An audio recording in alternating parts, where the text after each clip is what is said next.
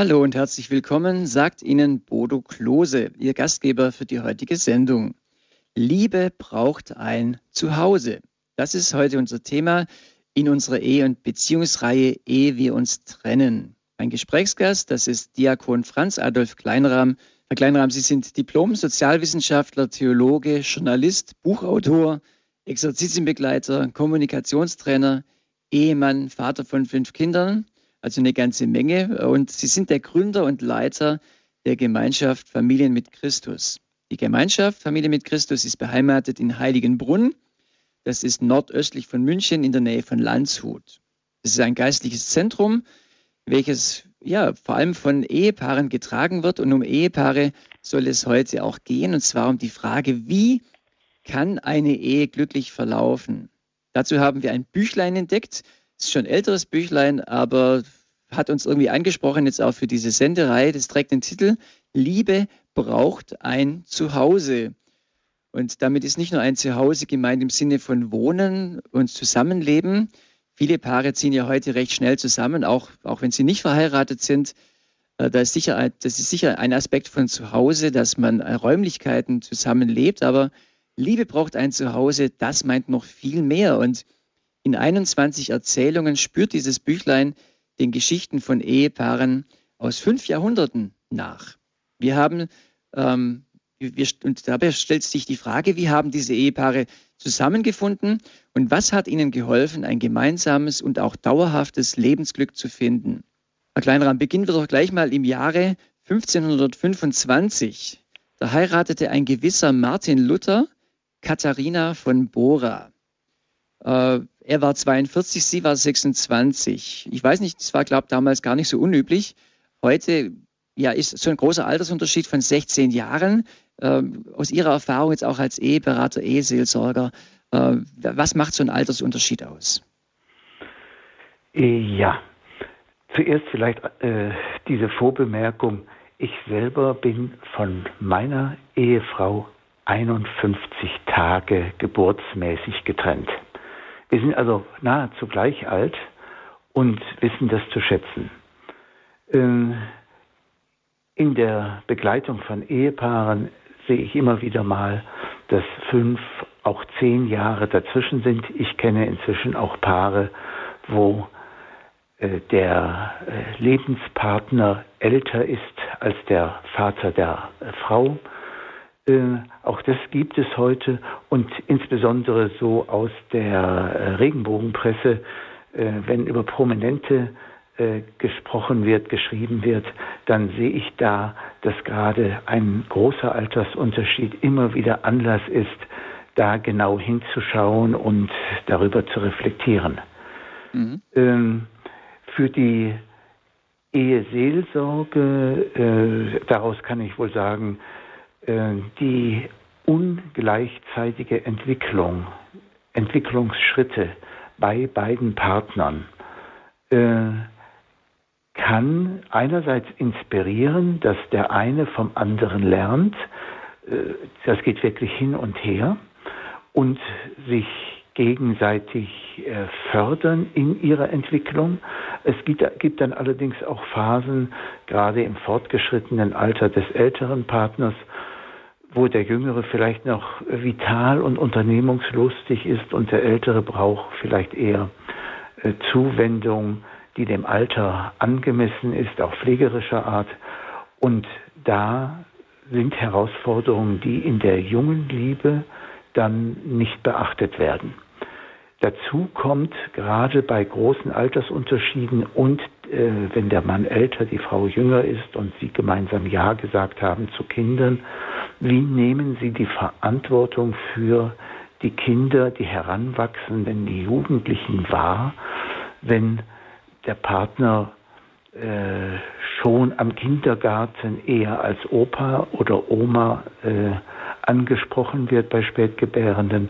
Äh, oder wie ist das dann, wenn sie pubertierend sind und bei den älteren äh, Vätern dann die Kraft zum äh, ja, Widerstehen in der Pubertät der eigenen Kinder äh, nur noch sehr gering ist? Also aus Verantwortung für die Kinder würde ich persönlich sagen, äh, ein gewisses Gleichmaß im Alter kann da sehr hilfreich sein. Kann hilfreich sein. Ein größerer Altersunterschied kann natürlich auch funktionieren. Es ist jetzt noch kein, äh, noch kein, aber es könnte schwieriger sein, so wie Sie es gerade eben geschildert haben und eben der Unterschied zwischen Martin Luther und Katharina von Bora war eben 16 Jahre. Äh, wir haben ja das Lutherjahr und viel ist über Martin Luther nachgedacht worden, über so seine grundsätzlichen, äh, auch natürlich die Thesen und all dies, diese Dinge. Vielleicht noch vielleicht weiß man nicht so viel über seine Ehe, das ist vielleicht mal ganz interessant. Warum hat Luther eigentlich geheiratet? Und zwar, eigentlich wollte er gar nicht heiraten, er war ja eigentlich auch eher zölibatär unterwegs und hat auch gesagt, ähm, aber er, er, wollte ja das, das Pflichtzölibat abschaffen. Deshalb haben schon manche Kollegen von ihm gesagt, hey, es wäre doch ganz gut, wenn du auch ein Zeichen setzt zu heiraten. Aber er dann gesagt hat, nein, äh, wisst ihr, äh, mein Leben ist ziemlich gefährdet und ich möchte gar nicht riskieren, dass wenn ich jetzt heirate, dass, dann, dass ich dann relativ schnell eine Witwe hinterlasse. Das war so eine Sache, die ich gelesen habe über ihn, fand ich interessant. Mhm. Aber dann hat er doch geheiratet und zwar kannte er Katharina von Bora, äh, aber sie war mittellos. Sie war arm und äh, so, er, er wollte eigentlich jemanden suchen für sie, der quasi sie heiraten würde. Aber dann hat sie gesagt, am liebsten hätte sie den Luther selber. Und dann hat er gesagt, okay, dann steige ich auf diese Ehe ein. Also eigentlich war die Heiratsmotivation auch einfach diese junge Frau ihr ein Zuhause, einen Rahmen, eine Versorgung zu geben. Also so eine Motivation gibt es die heute eigentlich auch noch so, dass man jemanden heiratet aus, sage ich mal, sozialen Gründen? Also ich kenne persönlich da niemanden. Die, mit denen ich unterwegs bin in der Seelsorge, sind da äh, ja sehr geprägt vom Gedanken der Gleichberechtigung, von der ähnlichen Qualifizierung für den Beruf, von der ähnlichen Bereitschaft, Welt zu gestalten, auch in beruflicher Verantwortung. Und äh, diese Situation, wie halt äh, bei Luther, ja, äh, wird es sich, ich vermute, geben, aber ich äh, kenne sie nicht. Mhm. Also heute ist es wohl nicht mehr so zumindest, also es werden in vielen Ländern auch noch die Ehen natürlich äh, fremdgeschlossen über die Eltern. Das ist heute. Ja, das sind andere Kulturkreise. Das ist eine andere Kultur. Äh, mhm. Ja. Äh, und äh, in anderen Kulturkreisen ist das dort vor Ort stimmig. Und ich habe gerade im Austausch mit äh, palästinensischen Familien äh, bei Reisen in Israel, in Westbank, in Jordanien, in Ägypten genau solche Situationen auch angetroffen, die uns allerdings relativ fremd sind, weil äh, die äh, Beteiligung der Großfamilie, des Clans, der Sippe äh, bei der Eheanbahnung, wie sie dort der Fall ist und wie sie in dem kulturellen Kontext ja auch dazu dient, ähm, dass beide Sippen auf Dauer auch stützend für ein Paar in Schwierigkeiten ist, ähm, hier bei uns total ausfällt oder weitgehend ausfällt. Ähm, da könnte man sicherlich dann auch über Eheanbahnung und äh, so etwas hierzulande nachdenken. Gibt es da Inspiration aus anderen Kulturkreisen? Aber äh, das war nicht die Situation bei Martin und äh, Katharina Luther. Hm, richtig. Vielleicht eine, ein Aspekt ihrer Ehe, der durchaus heute, denke ich, sehr interessant auch ist. Sie wird beschrieben als eine Frau, eine tatkräftige und tüchtige Frau. Sie hat sich wirklich um den Haushalt und die, kümmern, und die Kinder gekümmert äh, und hat es aber auf ihre Art gemacht, denn sie konnte auch herrschen und befehlen. Also sie konnte ganz schön das Regiment äh, anziehen und ich meine von Martin Luther können wir das, kennen wir das auch, dass er für seine Sache eintritt, ja, und er nennt dann seine Frau auch mal scherzhaft Herr und Dr. Kate. Also Kate von Katharina, ja. Herr und Dr. Kate. Also so ein Stück weit ähm, schmunzeln, dass äh, sie eigentlich fast vielleicht sogar die Hosen im Haus anhatte. Mhm. Aber gerade wenn zwei so starke Persönlichkeiten zusammenkommen, die auch vielleicht ein bisschen dominant sind, äh, das ist doch etwas, was, wo, mit dem man heute auch begegnet. Ja, äh, und äh, diese Tatkraft, die beiden zu Teil war und die sie als Ergänzung äh, füreinander und als Ergänzung in gemeinsamen Dienst im Reich Gottes einbrachten. Sie hatten ein sehr äh, gastfreundliches Haus, sie hatten äh, auch äh, sich viel um die Studenten, um äh, die äh, Mitlehrenden, um die Bevölkerung gekümmert. Das heißt, sie haben ihre geistlichen Kompetenzen und ihre tatkräftigen äh, Kompetenzen zusammengeworfen und daraus ist ja auch äh, kraftvoll dann etwas entstanden. Also insofern äh, den anderen lieben, achten und ehren, was ja durchaus auch zu unserem Tauritus gehört, äh, da hinein brachten sie auch ihren Charakter und ja, wenn Sie äh, Dominanztendenzen ansprachen, so hatten sie vielleicht auch da eine gemeinsame Welle, ähm, also innere Stimmigkeit, gemeinsam Gott die Ehre zu geben, weil sie beide ihre Kraft einbrachten, nicht gegeneinander sich aufarbeiten, sondern miteinander im Reich Gottes tätig sein. Und dieses Miteinander äh, ist sicher auch äh, durchaus manchmal hitzig gewesen, kann ich mir vorstellen. Aber wenn ich so dieses Herrn Dr. Käth raushöre, da höre ich auch, ja, dass Humor da auch eine Hilfe sein kann. Auf eine feine Art ist nicht gerade äh, Sarkasmus, sondern eher ein, ein lächelnder Humor, wo man dann auch den anderen kennt und zu schätzen weiß und eben auch, wenn man merkt, es funktioniert, dass man sich gegenseitig ergänzt in diesen Gaben, dass es dann eben ein großer Schatz ist. Weil natürlich, wenn beide so ähm, intensiv sind und vielleicht gerade bei diesem Begriff dominant, das äh, weiß, weiß ich gar nicht so genau, wie dominant jetzt das jeweils war, aber von der Tendenz her, dann kann das ja auch schon ziemlich heftig sein, dass die Fetzen fliegen. Und wenn da nicht eine gemeinsame Kultur ist, vielleicht, wie Sie sagen, so ein gemeinsamer Dienst, in dem man das dann bündeln kann, dann ja, ist das ist schon eine große Herausforderung für so eine Ehe, gerade wenn, wenn beide so ganz ähnlich sind. Ja, im äh, Wort Dominanz, wenn ich mich recht entsinne, steckt ja Domus, das Haus, und Dominus, der Herr, Domina, die Herrin. Äh, sie konnten ihr Haus als Zuhause gestalten äh, aus der gemeinsamen Liebe zu Jesus Christus. Sie waren beide ja vorher Ordensleute, haben da sicherlich einen langen Weg der Hinführung in das Geheimnis mit Gott zu leben äh, kennengelernt, haben dieses Kapital der Gottesliebe hineingebracht in, das, in die Gestaltung des eigenen Hauses. Und dazu gehört halt, dass wirklich die Herrin des Hauses und der Herr des Hauses äh, äh, prägten. Und äh, es hat sich ja ganz im praktischen Leben äh, dieser Familie dann ergeben, dass auch äh, Gleichaltrige bei ihnen zu Tisch waren und die Reden von äh, Dr. Martin Luther halt, die er als Tischreden hielt, mitgeschrieben haben, die uns überliefert sind. Äh, das heißt, aus dieser, diesem Gestalten dass Liebe hier ein Zuhause hatte, ergab sich dann auch ein äh, Weiterfließen ins Land hinein. Mhm. Eine Sache, wo sich die beiden, glaube ich, sehr gut ergänzt haben, wenn ich so das so nachlese. Äh, Luther war eigentlich so ein, ein, Mensch, der gerne eigentlich Sachen verschenkt hat. Der war recht freigebig und äh, ja, sie aber hat eher so das Hab und Gut zusammengehalten. Das ist natürlich auch ein Spannungsfeld.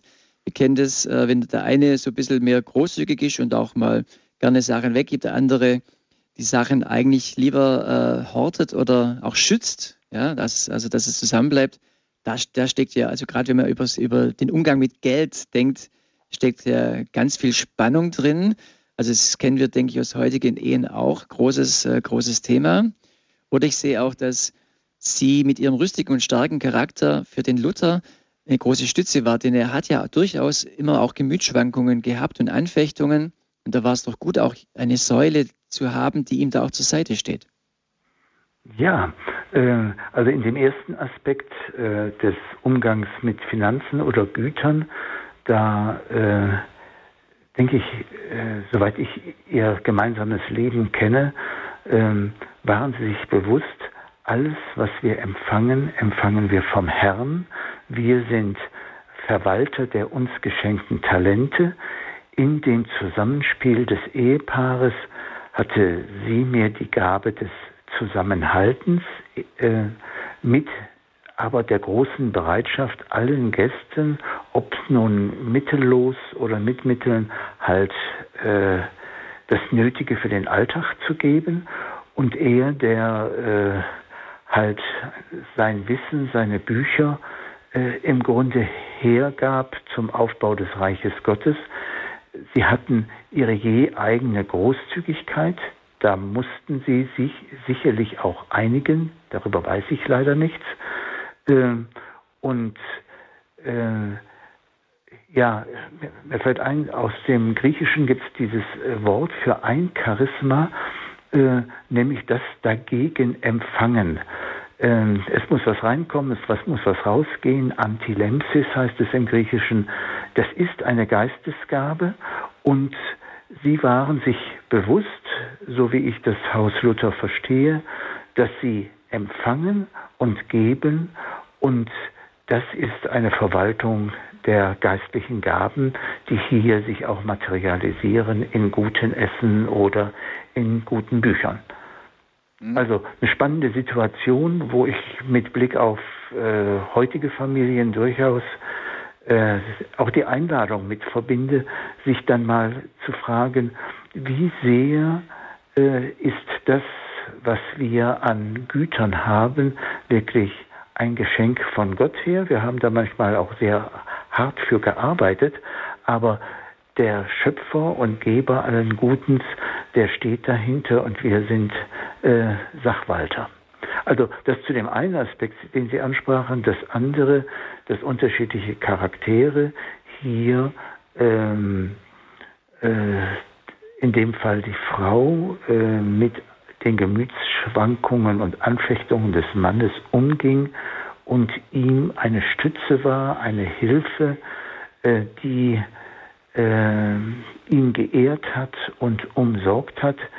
Ähm, es mag sein, dass, was ich aus der Lebensgeschichte von ihm weiß, dass er manchmal äh, wenig umsorgt, sich mit den geringsten Annehmlichkeiten zufrieden gab, ähm, dass er hier eine Stütze erlebte, die ihn dann auch dazu befähigte, halt kraftvoller zu wirken. Gut, so mhm. eine Ergänzung äh, können wir, ob nun von Mann zu Frau oder von Frau zu Mann, grundsätzlich immer nur dankbar sein. Ein Aspekt würde ich gerne noch reinnehmen, bevor wir auch noch auf andere ja. Ehepaare kommen. Und zwar, äh, das Ehepaar Luther hatte fünf Kinder mhm. und hat aber es erlebt, dass zwei, ihre zwei Töchter gestorben sind mhm. als Kinder. Und das ist ja für ein, eine Familie, vor allem auch für die Eltern, was ganz Schwieriges, wenn, wenn Kinder sterben und äh, damit umzugehen. Und äh, wie sind die beiden damit umgegangen? Und äh, ja, welche Tipps können Sie uns da auch für heute geben? Also wie Sie damit umgegangen sind, weiß ich nicht. Ich habe selbst zu meiner Lebensgeschichte gehört, äh, der Tod eines Sohnes nach Motorradunfall oder infolge eines Motorradunfalles. Ähm, ich, ich, kann eigentlich nur sagen, für mich war es sehr wichtig, äh, in der Herausforderung dann äh, sehr viel im Schweigen vor Gott zu sein und meinen Sohn in die Barmherzigkeit Gottes zu legen. Ähm, mein Weg war es, Tagebuch zu schreiben, um mein Gefühlschaos äh, aus mir heraus aufs Blatt Papier zu kriegen und äh, ja, äh, damit eine gewisse Objektivierung und auch Distanzierung äh, zustande kam. Äh, für uns war es äh, wichtig, in großer Achtsamkeit innerhalb des Ehepaares diesen Tod und was es mit uns macht, äh, zu umschreiten, uns darüber auszutauschen.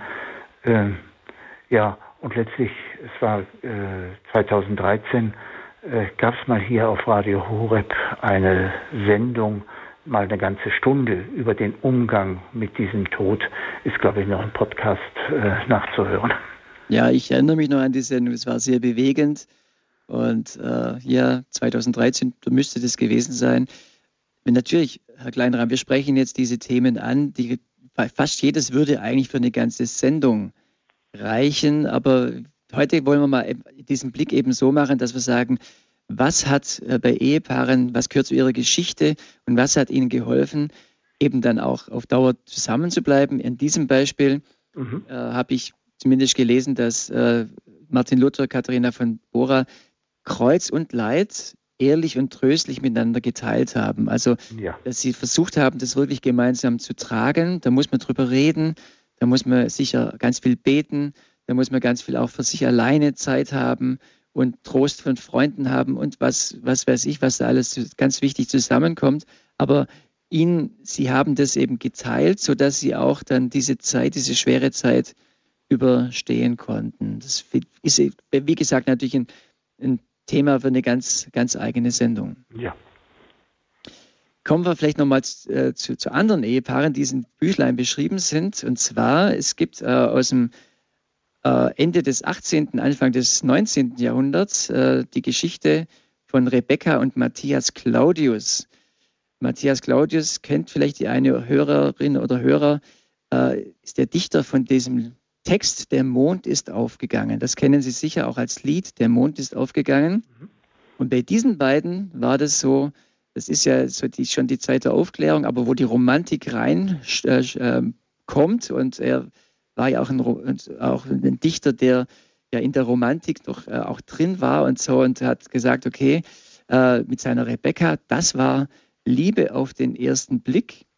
Und äh, als er er, er hat geschrieben als unverkünsteltes Naturkind. Also sie muss was ganz Kindliches, Reines gehabt, gehabt haben, was ihn total angesprochen hat.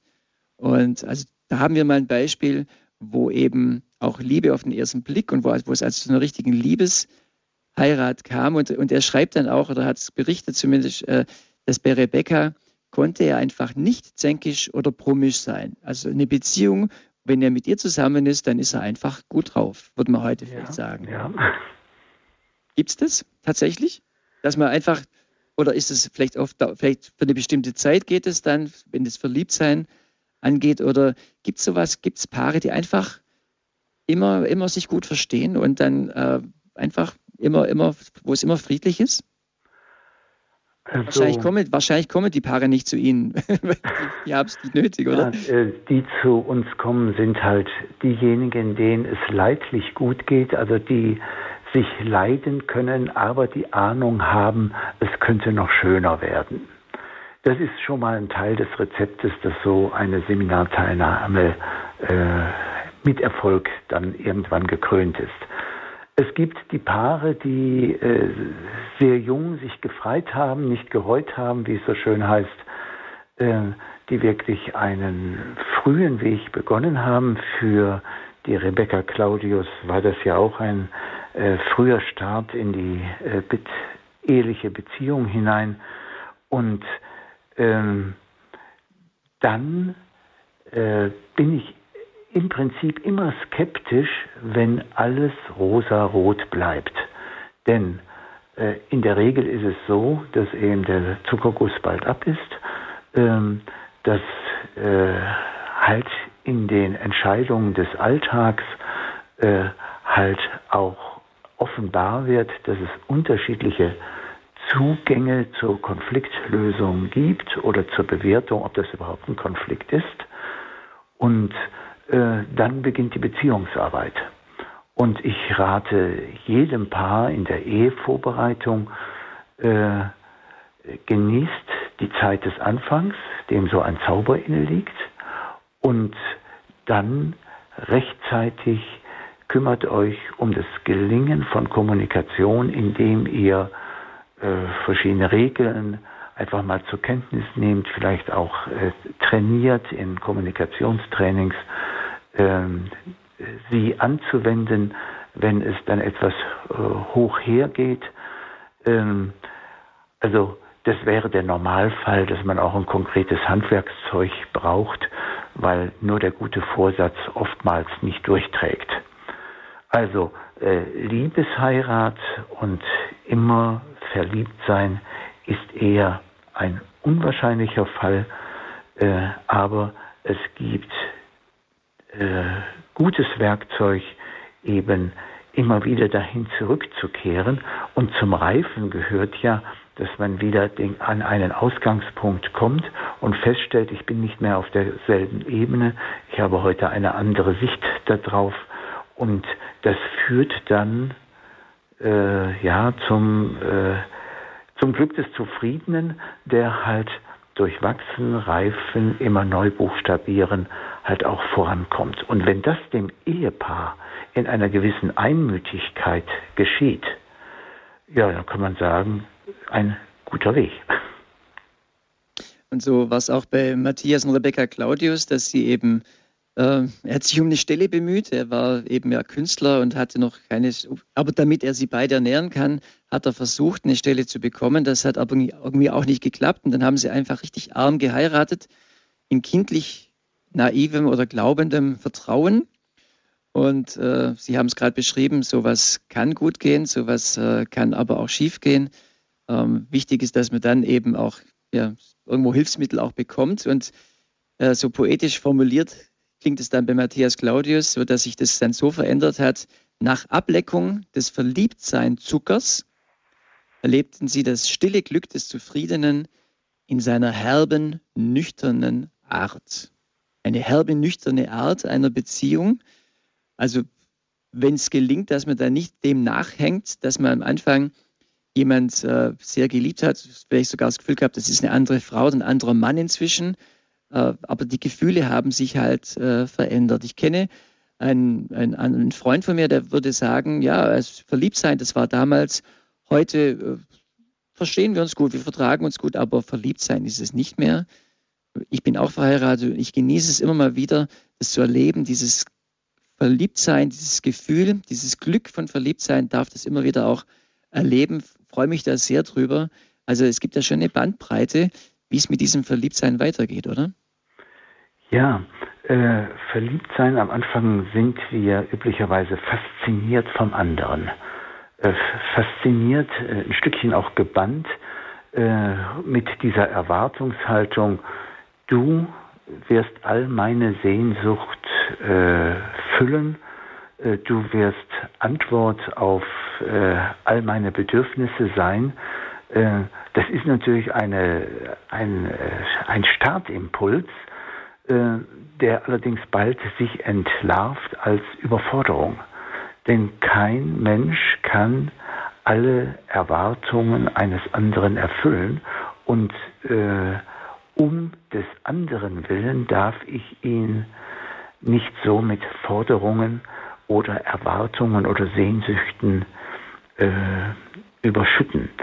Äh, ich darf nach dieser beginnenden Faszination aber neugierig bleiben. Und es ist meine Verantwortung innerhalb der Paarbeziehung, äh, halt dann, wenn die Neugierde vielleicht nachlässt, wieder auch selber mir ein Ziel zu setzen. Ich bin neugierig auf dich. Ich will noch tiefer verstehen, wer du bist.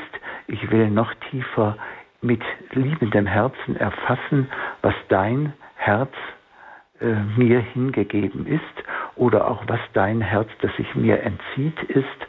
Da will ich dir nahe sein mit dieser Neugier auf das Geschenk, das doch der Ehemann für die Frau oder die Ehefrau für den Ehemann ist, auf dieses Geschenk, das Gott uns gegeben hat, hinein in unsere Lebensgeschichte, darauf neugierig sein und ähm, ja, äh, bin 44 Jahre verheiratet, äh, da ist es wirklich immer noch eine Aufgabe, dieses Geschenk auszupacken.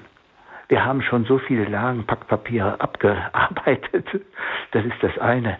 Aber äh, der, der Kern des Partners ja, selbst der eigene Lebenskern bleibt uns doch letztlich Geheimnis. Und mit dieser Neugierde sich immer wieder um den anderen sorgen, ich glaube, das ist äh, äh dabei recht hilfreich.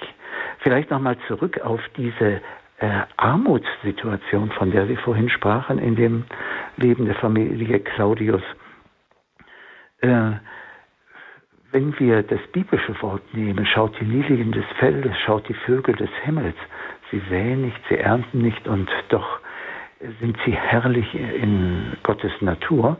äh, ja, äh, Vögel des Himmels sein. Ich glaube, das kann durchaus ein Aspekt von christlicher Ehe sein. Äh, nicht für, äh, für alle. Äh, da sträubt sich wahrscheinlich manchen die Haare.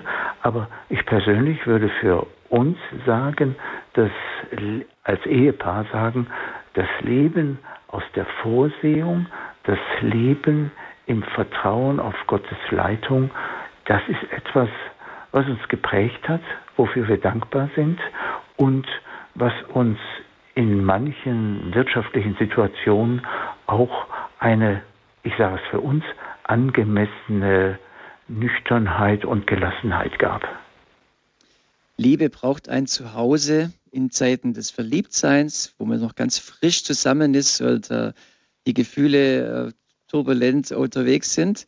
Liebe braucht ein Zuhause nach 10, 20, 30, auch nach 44 Jahren äh, darf die Liebe hoffentlich ein Zuhause haben. Und ja, wir lassen das jetzt mal ein bisschen nachklingen, gerade auch mit diesem Lied von Matthias Claudius, Der Mond ist aufgegangen.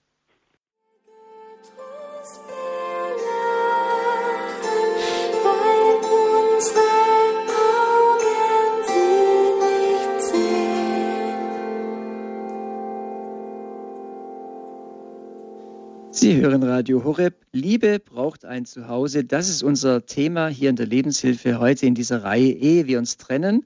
Ich bin Bodo Klose und ich bin im Gespräch mit Diakon Franz Adolf Kleinram. Er ist der Gründer und Leiter der Gemeinschaft Familien mit Christus. Liebe braucht ein Zuhause. Das geht zurück auf ein kleines Büchlein, was wir gefunden haben. Wir haben jetzt schon zwei Ehepaare vorgestellt. Das ist Katharina und Martin Luther und Rebecca und Matthias Claudius, also sage ich mal 16. Jahrhundert und äh, Ende 18., Anfang 19. Jahrhundert. Herr Kleinraum, lassen Sie uns doch noch in das 20. Jahrhundert gehen. Da ist äh, ein Beispiel beschrieben von Mera und Festo Kivengere. Ich weiß nicht, ob, das, ob ich es richtig ausgesprochen habe oder Kivengere. Mhm. Er war ein afrikanischer Bischof der anglikanischen Kirche von Uganda. Also bei den Anglikanern ist es ja so, wir sind ja eine Mischung, sage ich mal, aus der katholischen und der protestantischen Kirche, haben sich so verschiedene Sachen zusammengenommen äh, und das Zölibat als Pflicht besteht bei denen nicht, sondern sie haben, also da kann ein Priester auch äh, heiraten in der anglikanischen Kirche. Und ähm, Festo Ivengere ist, äh, hat gelebt von 1919 bis 1988 und er war bekannt als der Billy Graham Afrikas, also ein begnadeter Prediger, sie hatten vier Töchter, Peace, Joy, Hope and Charity. Und ähm, ich habe was gelesen, da sagt er, äh, ich danke Gott für meine Frau Mera, sie ist der beste Seelsorger, den ich habe.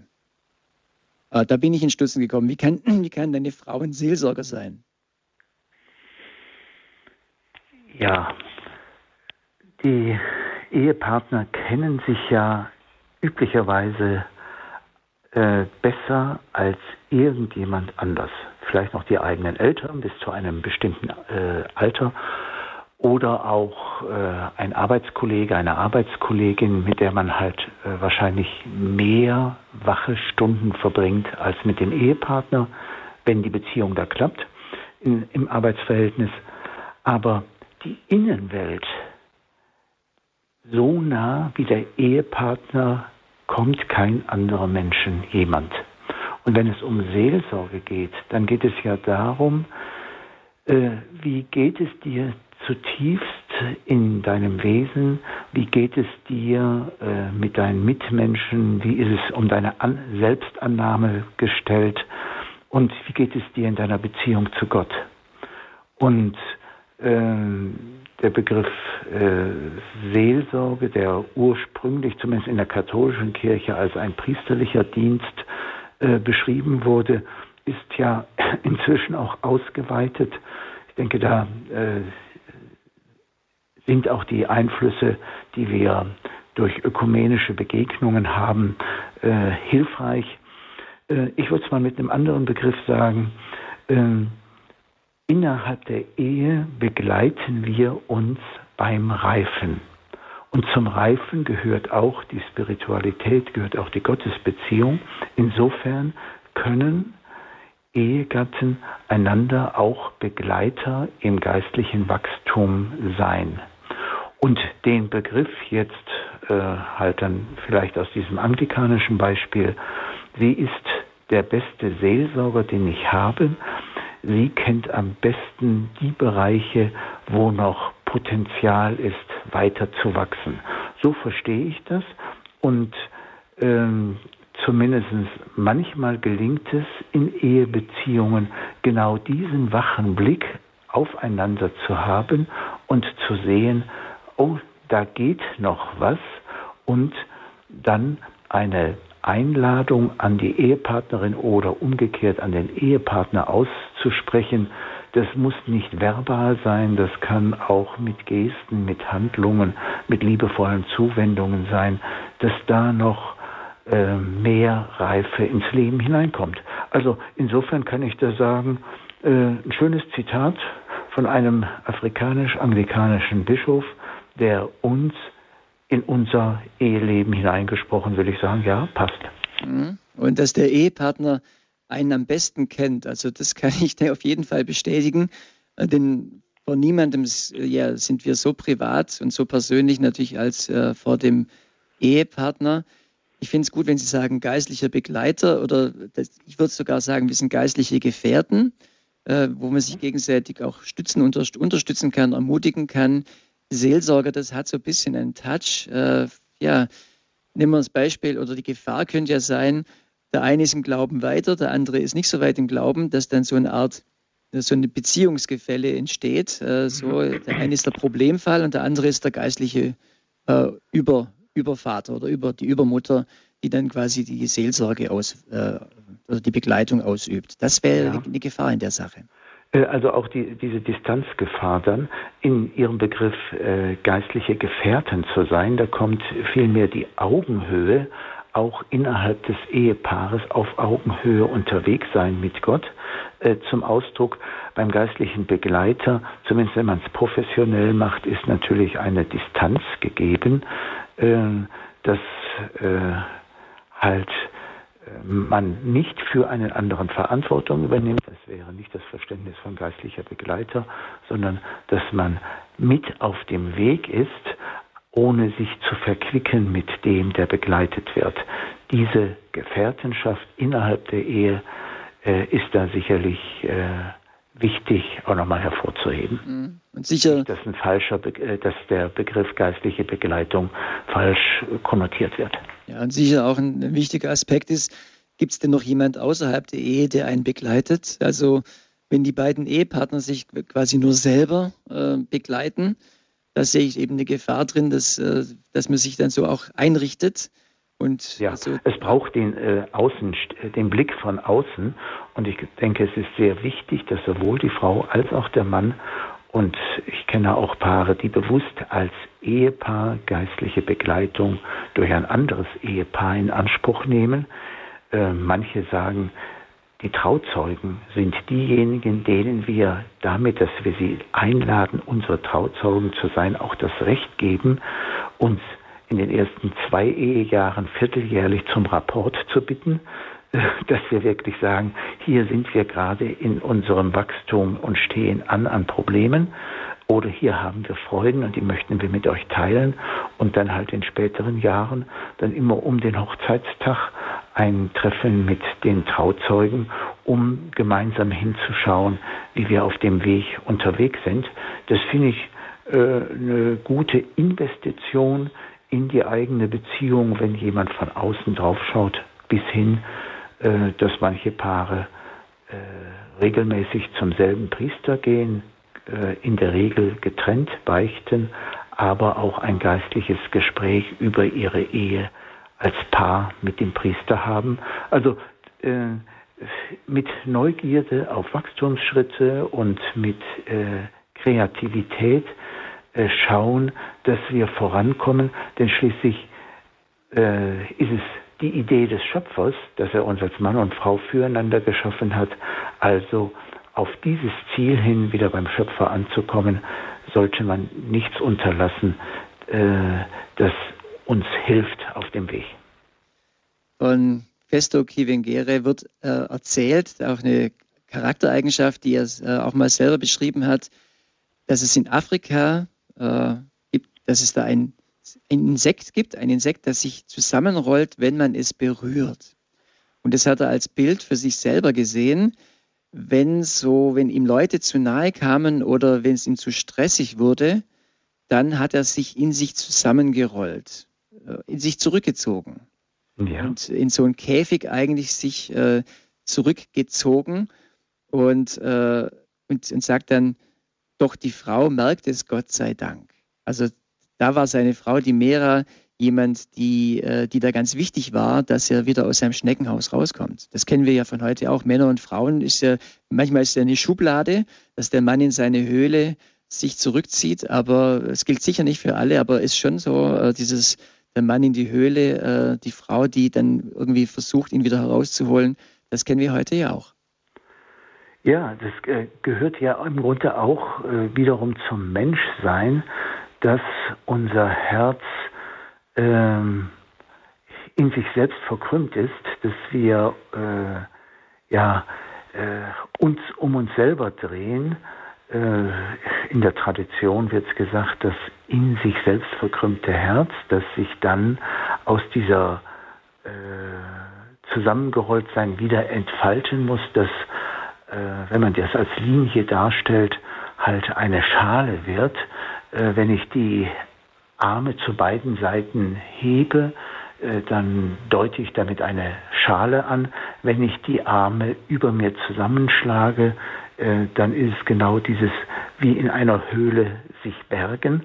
Also das gehört zum Menschsein dazu und da sage ich jetzt als Mann, da braucht meine Frau, dass sie mich frei liebt aus dieser Verkrümmung in mich selbst. Und manches Mal braucht es mich als Mann, dass ich meine Frau frei liebe aus dem in sich selbst verkrümmt sein.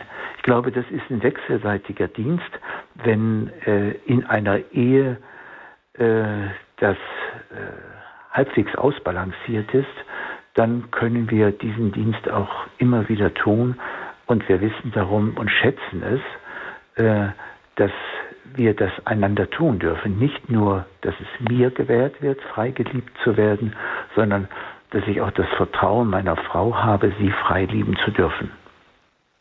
Liebe Hörner und Hörer, Sie merken, wir äh, sprechen ganz viele Themen in dem Beziehungsbereich an, anhand dieser Beispiele der Ehen äh, aus der Geschichte. Äh, jetzt gerade dieses Beispiel der, ja, des Rückzugs des Mannes und wie die Frau das schafft, ihn da wieder äh, auch äh, herauszufordern, herauszuholen. Ein Aspekt, äh, wir haben jetzt viele Aspekte angesprochen.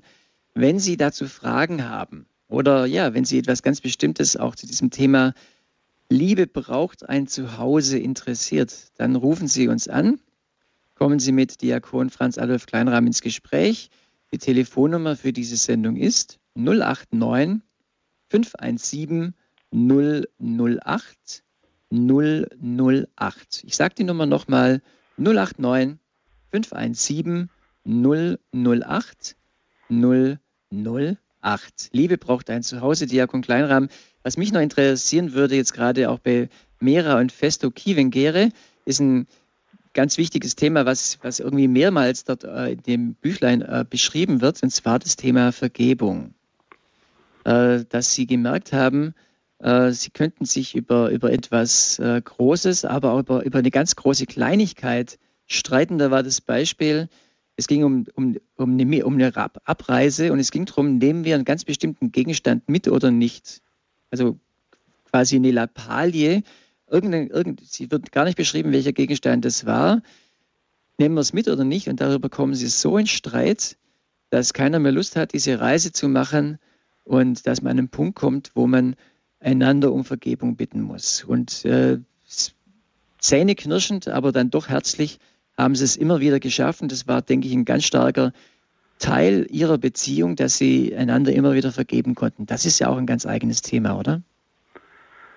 Ja, also äh, vielleicht war es mit diesem Streit äh, kurz vor der Abreise durchaus so, ähm, ich würde es mit meinen Worten sagen, es gibt bestimmte Fallgruben äh, in einer Beziehungsgeschichte, in einer Ehegeschichte, wo äh, oder Stolperfallen, wo wir über Jahre immer wieder reingetapst sind. Dass äh, als wir dann eines Tages die eine oder andere Stolperfalle oder Fallgrube identifizierten und nicht in der Eskalation, sondern zu einem späteren Zeitpunkt äh, in der Lage waren, miteinander zu reden. So beispielhaft, äh, äh wir haben an einem etwas ruhigeren Tag gut gefrühstückt, die Kinder sind alle äh, wieder zum Spielen äh, weggesprungen. Äh, du ähm, hast du noch einen Moment Zeit, jetzt bei der letzten Tasse Tee, ähm, auf eine Sache zu schauen, die mir wichtig ist. Äh, dass man so eine Frage als Einladung formuliert, äh, ob der andere jetzt gerade auf Empfang ist und dann zu sagen, erinnerst du dich noch, äh, vor drei Tagen hatten wir einen Streit. Ich möchte den Streit jetzt nicht wieder aufleben lassen, sondern ich möchte dazu sagen, mir ist aufgefallen, dass ich als ein Teil dieses Streites genau immer wieder da hineintapse, wenn das und das passiert. Und ich hätte eine Bitte an dich, also mir tut es dann leid, und ich hätte eine Bitte an dich, wir vereinbaren irgendein Zeichen, ein Stichwort, so ein Reizwort. Und äh, wenn ich es nämlich selber nicht merke, dass ich wieder in diese Eskalation hineingehe und ich habe dem Partner erlaubt, äh, mit diesem Stichwort äh, mich auf die Eskalation hinzuweisen, dann können wir manchmal einfach mit Lachen beginnen, in der Situation sagen, tatsächlich, wir waren schon wieder drauf und dran, uns das Leben schwer zu machen und da sind wir fast schon wieder bei, dabei hineinzurasseln in die Situation. Jetzt haben wir ein Werkzeug, nicht in die gleiche Falle zu gehen. Eines ist sicher, wir haben dann neue Fallen gefunden, aber äh, auch die lernten wir mit der Zeit zu identifizieren, zu benennen in solch ruhigen Gesprächen. Und äh, das ist halt ein Beitrag auch miteinander zu wachsen, zu reifen, stabiler zu werden. Ähm, also als sehr praktische äh, Hilfe und dann auch zu sagen, äh, du, das, das äh, entschuldige mich dafür, dass ich dir da wirklich wehgetan habe, dass du vielleicht sogar äh, zu Tränen kamst. Und ich bitte dich um Vergebung und ich biete dir dieses Werkzeug an, äh, dass ich dich an der Stelle nicht mehr verletze. Ich denke, äh, ein Weg, äh, damit umgehen zu lernen. Ja, vielen Dank für diesen Tipp, den man in so einer Situation anwenden kann. Ich glaube, äh, ja, wer uns jetzt gerade zuhört, der, der kennt diese Situation. Es bleibt nicht aus, dass man äh, in so eine Stresssituation kommt und dass man dann als Paar auch wirklich äh, ja, auch sich gegenseitig verletzt. Und dann ist es eine Möglichkeit, auch wieder aufeinander zuzugehen. Ich denke, Vergebung ist ein ganz großer Schlüssel oder eben auch ja, ähm, schon zu Hilfsmittel zu haben, wie man wieder aufeinander zugehen kann. Ich glaube, da kann jedes Paar dann auch eine eigene Kultur entwickeln, das äh, so zu machen. Und von Mera und Festo Kivengeri ist auch überliefert, gerade wenn er, es ist ja ein äh, äh, begnadeter Prediger gewesen, äh, und gerade wenn er von einer Predigt war, da gab es oft auch so Stresssituationen. Und äh, dann ist einmal erzählt, dass er gerade da auch so eine äh, Vergebung, Erfahrung hatte und dann seine Frau erzählt hat, okay, jetzt was sollst du heute predigen? Predige genau das, was du gerade erlebt hast. Und das muss die Leute total berührt haben, weil er halt äh, aus ganz persönlichen, betroffenen Perspektive dann das auch erzählen konnte, auch zeugnishaft erzählen konnte, wie Vergebung dann wirkt. Und Vergebung ist halt etwas, was äh, reinigt, was äh, freisetzt. Äh, und im geistlichen Dienst ist es wirklich so, da wo sich Neues, Großes ankündigt, da ist halt besonders viel Trouble, äh, weil natürlich äh, das von der Gegenseite verhindert äh, werden soll, dass hier Frucht auf den Acker kommt. Äh, insofern ist es für christliche Ehepaare, die in einem geistlichen Dienst sind, auch ganz wichtig, halt immer wieder für äh, diese Bereinigung zu sorgen, damit der gute Geist Gottes äh, kraftvoll fließt. Mhm.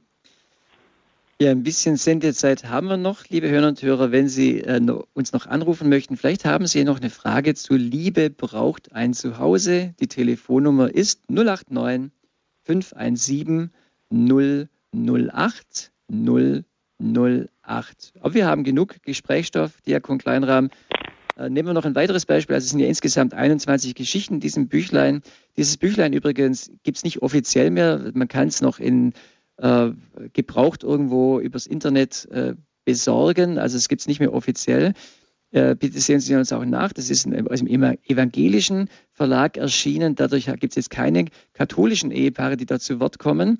Aber wir haben gesagt, wir glauben, dass diese äh, Beispiele so fruchtbar sind, so dass sie auch im Zeitalter der Ökumene auch, auch gut uns was zu sagen haben, auch äh, wenn, wenn wir jetzt katholische Hörer haben, dass sie uns dann eben auch ähm, ja, zu äh, gerne zuhören und da wertvolle Tipps mitnehmen. Ah ja, und jetzt kriege ich gerade mit, aus München ruft uns Frau Müller an. Frau Müller. Ja, guten Tag. Ich rufe Sie aus München an. Ich habe ein Anliegen. Ich habe das jetzt mit sehr viel ja, äh, angenehmen Gefühlen verfolgt und ähm, ich habe äh, diese Beziehungsarbeit jetzt nicht mit einem Partner zu, ähm, zu schaffen oder zu machen, weil der eine Partner ist schon tot und der andere ist nicht äh, interessiert und auch nicht da hier.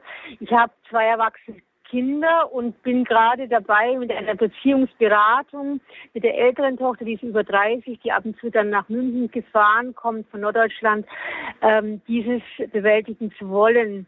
Jetzt äh, bin ich manchmal sehr hin und her gerissen, wie ich es handeln soll, weil die Erziehungsberatungsstelle, die hält sich sehr raus, die Dame da, das ist eine Psychologin, die lässt uns letzten Endes äh, im wahrsten Sinne diese Emotionen aufeinander, ähm, die lässt uns das ausleben und das tut mir manchmal so weh, weil ich habe das Gefühl, der letzte Zucker wird jetzt auch noch abgekratzt, im wahrsten Sinne, wie Sie es vorhin genannt haben.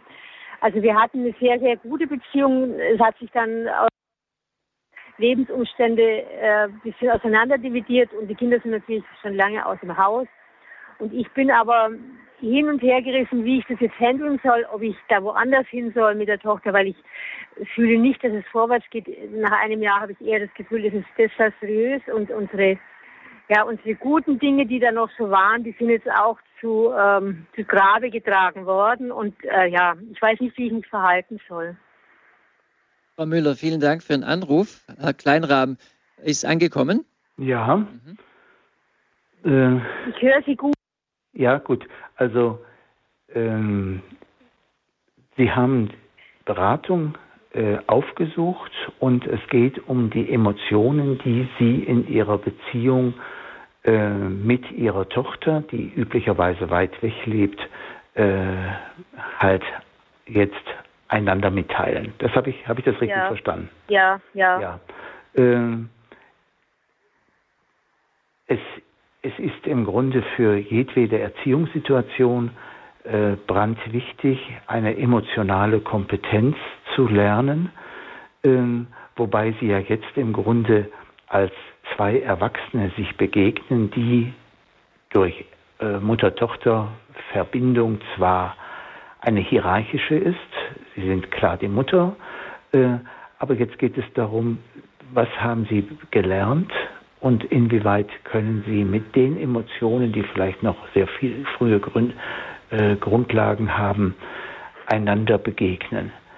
Äh, mir scheint äh, für ein längeres, ich sag mal, Training des Miteinander Umgehens, jetzt auch aufgrund der Distanz, wichtig, auf welchen, äh, aus welcher Werthaltung begegnen Sie einander.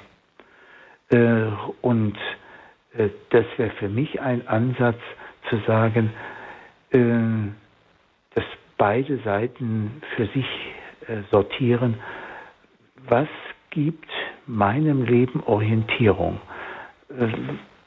Woher ist mein Leben genährt und worauf lebe ich hin? Und mit dieser Sinnorientierung, die ja erwachsenengemäß äh, jetzt formuliert werden kann, weil die Tochter auch entsprechend äh, schon älter ist. Da dann zu sagen, und in dieser Orientierung, wie kommen da meine Emotionen vor und welche Emotionen äh, ja, spanne ich, ich sage mal in einem Bild, spanne ich wie Pferde vor den Wagen meines Lebens, dass sie mich weiterbringen auf dieses Ziel hin. Und welche Emotionen will ich nicht vor meiner Kutsche haben? Und ich schaue sie an, ich grüße sie, aber ich sage, nicht mit euch mein Leben gestalten, sondern ich ziehe weiter. Das ist ein Stück äh, eine, eine Kunst, die, so würde ich aus meiner Erfahrung sagen, nicht auf Anhieb klappt, aber die eine Sortierhilfe gibt auf dem Weg. Frau Müller, ist es für Sie, es ist natürlich jetzt äh, nur ein Ansatz von einer, von einer Antwort, aber ein bisschen hilfreich, Sie kommen ins Gespräch. Ich glaube, das ist ganz wichtig, dass man dann auch nicht stehen bleibt, sondern weiterarbeitet. Hat Ihnen das, diese, diese äh, Antwort ein bisschen was gebracht? Ja, ich meine, ich kann natürlich schlecht ähm, das die Regie übernehmen, weil wir ja da im Gespräch sind, ja. Und äh, ich habe jetzt nur schon gespiegelt, dass ich gemerkt habe, dass es nicht vorwärts geht und habe dann auch äh, gefragt, in welche Richtung das eigentlich laufen soll, weil wir uns halt eher äh, verletzt haben, als dass wir uns äh, getan haben in diesen Gesprächen. Und ähm, die äh, Frau hat dann ja, ich soll da vertrauen, es wird schon in die richtige Richtung laufen. Und ich denke halt, es ist eben nicht in die richtige Richtung gelaufen. Ja. Ich äh, empfinde es eher ähm, negativ, wie das sich entwickelt hat, als positiv. Und deshalb äh, habe ich das auch angemerkt. Und ich glaube, das war aber dann an die Person. Ja. Und sie ist halt eine Leiterin dort und ich glaube, sie ist auch sehr belastet durch diese Leitung, die sie übernommen hat. Und es kann halt sein, dass, Müller, es, es ähm, kann sein, dass Ihr Akku, Sie rufen, glaube ich, von einem Funktelefon aus an, dass äh, wir, der Kontakt wird immer, immer dünner. Aber wir haben es, glaube ich, äh, verstanden. Wir wünschen Ihnen alles Gute und hoffen, dass auch jetzt dieses Gespräch mit Herrn Kleinrahm zumindest mal, wie Sie haben gesagt, Sie haben es nochmal gespiegelt, dass es für Sie äh, eine Hilfe ist, eben dran zu bleiben, vielleicht neue Schritte zu gehen. Seien Sie dazu ermutigt und vielen Dank für Ihren Anruf. Äh, Herr Kleinrahm, Diakon Kleinrahm, ganz herzlichen Dank. Äh, schon mal jetzt auch nochmal für die Sendung. Ach, wir könnten ja noch stundenlang weiterreden, merke ich gerade. Mhm. Geht leider nicht, weil wir auch zum Ende der Sendezeit kommen. Vielleicht können wir Folgendes machen. Liebe braucht ein Zuhause. Das wäre nochmal ein Abschlussgedanke von Ihrer Seite. Ähm, wir haben es als, äh, als Beispiele genommen, äh, einige evangelische Ehepaare, die da dokumentiert sind, es gibt diese Ehepaare genauso im katholischen Bereich, auch dort dokumentiert. Wenn man schaut unter dem Stichwort heilige Ehepaare, äh, dann ist es halt eine bestimmte Auswahl. Da gibt es als äh, Verheiratete, die heilig gesprochen wurde, weit über 100 und äh, Ehepaare, die beide aus Sicht der Kirche als äh, Heilige gelten, äh, sind äh, gut 30 an der Zahl. Hier kann man einfach schauen, äh, wir sind auf einem Weg.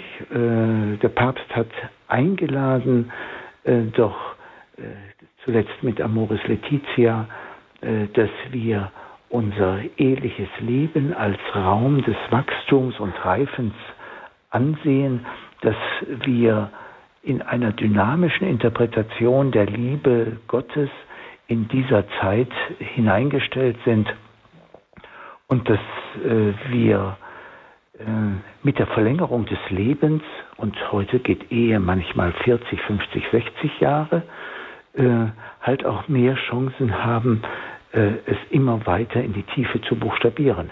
Ich glaube, das ist äh, wirklich unsere christliche Ausrichtung.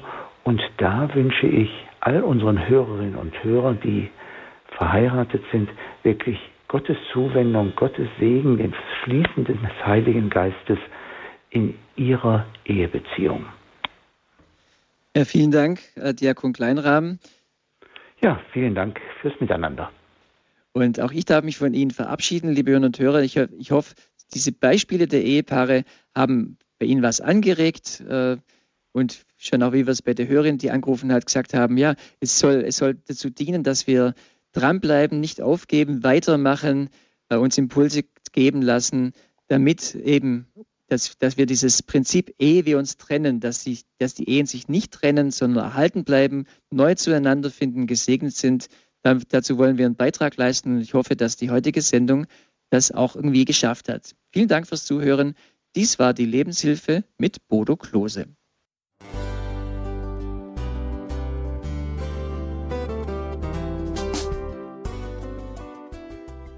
Liebe Zuhörerinnen und Zuhörer, vielen Dank, dass Sie unser CD- und Podcast-Angebot in Anspruch nehmen. Wir freuen uns, dass unsere Sendungen auf diese Weise verbreitet werden. Dieser Dienst ist für Sie kostenlos. Für uns ist er allerdings mit einem nicht unerheblichen finanziellen Aufwand verbunden. Deshalb sind wir für jede Spende dankbar. Alle Bankverbindungen unserer Spendenkontos können Sie über unsere Homepage horeb.org unter dem Menüpunkt Spenden einsehen. Dort besteht auch die Möglichkeit, online zu spenden. Natürlich nach den neuesten Sicherheitsstandards. Sie können diese Informationen auch bei unserem Hörerservice unter der Telefonnummer 08328 921 110 erfragen. Ich wiederhole die Rufnummer 08328 921 110. Vergelt's Gott für Ihre Unterstützung. Ihr Pfarrer Kocher.